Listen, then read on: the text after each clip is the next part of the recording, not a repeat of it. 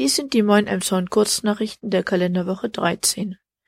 Innenstadtentwicklungskonzept 85 EinwohnerInnen waren in die KGSE am vergangenen Montagabend, den 28.03. gekommen, um über die Zukunft der Innenstadt zu debattieren.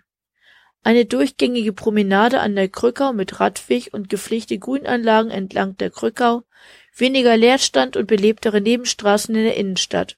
So kann man die Wünsche grob zusammenfassen. Die Teilnehmenden sollten auf einem Stadtplan mit Fähnchen markieren, wo sie sich gerne und nicht gerne aufhalten. Außerdem ging es um die Erwartungen an die Innenstadt, die sich nicht zuletzt durch den Onlinehandel wandeln muss. Vielfältige Gastronomie, Coworking und Pop-up-Läden wurden hier genannt. Aber auch die Befürchtung, dass alle Städte durch Ketten eintönig und austauschbar werden. Elmshorn sei gut aufgestellt, bescheinigt das begleitende Büro Toller Ort. Es geht jetzt darum, wie sie sie bis zum Jahr 2032 weiter voranbringen.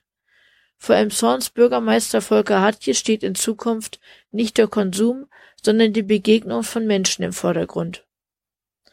Geflüchtete aus der Ukraine. Mehr als 377 Menschen aus der Ukraine leben mittlerweile in Elmshorn. Teilweise in Wohnungen der Stadt, dem ehemaligen Verwaltungshaus der Post oder privat. Feuer in der Adolfstraße. Am Montagabend, den 28.03., hat es kurz nach 23 Uhr in der Adolfstraße in einem Zweifamilienhaus gebrannt.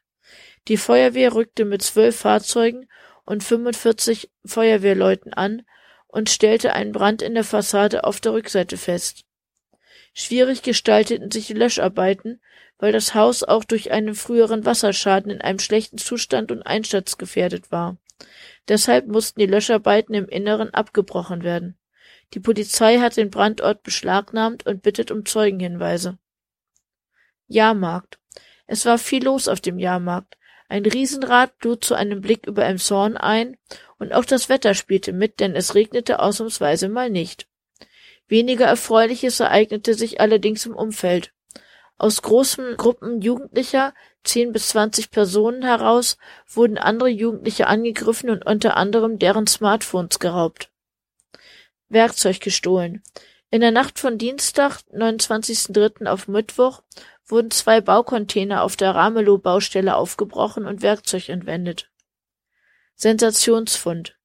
Regina Thielsen-Thies ist Verwaltungsmitarbeiterin auf dem evangelischen Friedhof.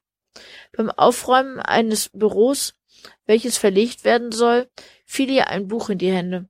Jahrelang verschollen sind hier die Gestorbenen von 1883 bis 1911 verzeichnet. Der Friedhof wurde nur ein Jahr früher 1882 eröffnet. Verkehr. Das ging schneller als erwartet. Die Schauenburger Straße ist seit Freitag wieder freigegeben. Allerdings sind die nächsten Sperrungen anstehend.